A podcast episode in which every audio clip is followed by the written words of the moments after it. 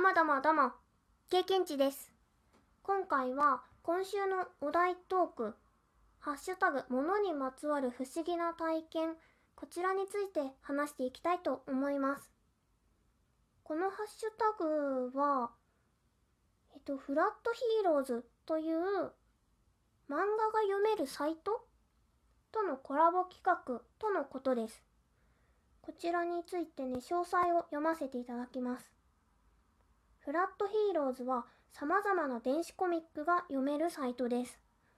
現在連載されているコミックの中から、ブランクスペースが今回のチャレンジの対象となっています。ハッシュタグ、物にまつわる不思議な体験をつけて、素敵なトークをしてくださった上位5名にサイン入りの単行本をプレゼントと書かれております。ふむふむ。というわけでですね、早速ブランクスペース読みました。1話と2話までが無料で読むことができるとのことで読んできました。読んでみて思ったことなんですけど、うんとね、すごく女子高生が主人公のお話のようなんですけれども、ふわふわっとサラサラっとでもなんかへんてこなことが起きてるぞみたいな 風に一番初め読んだ時は思ってそれでこの物にまつわる不思議な体験こちらのハッシュタグの内容に紐づけてと言いますか何を喋ろうかなって思って何度か読み返しているうちにん？って思ったんですけれども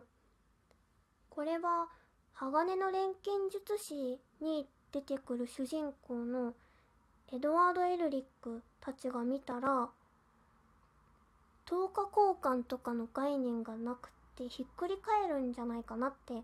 思いまして。それであの質量保存の法則とかが確か10日交換って関わっていたような気がするなって思い始めてでそういうの学んだりとかしたなそういえばみたいになっていってでいろいろ物理のこととかそういうものを考え始めた時にはって思い出したんですけど私そういえば実そういえば実は？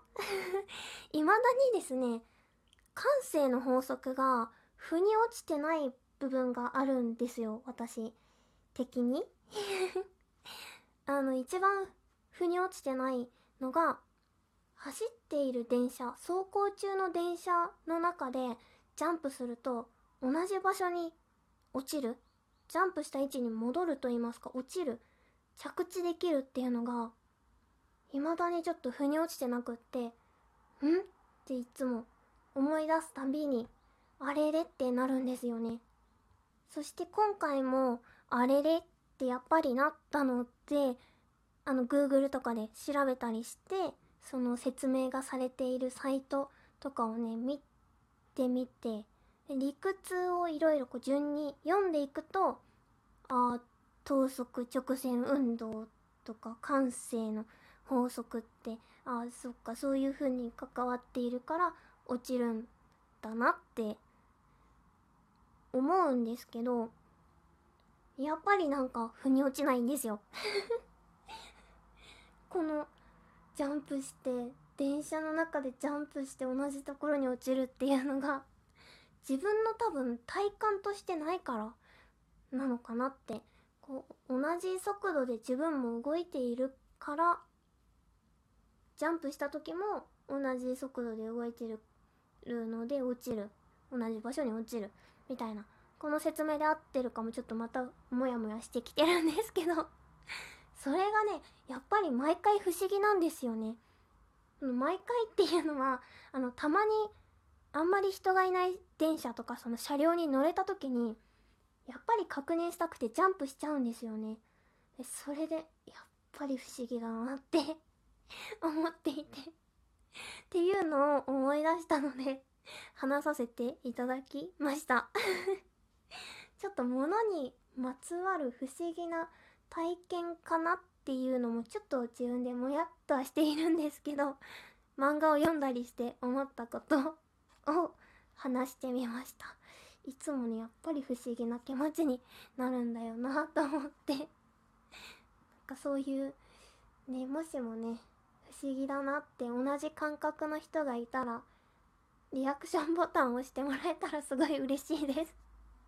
という話でした。それではそれでは。終わり。さよなら。プチ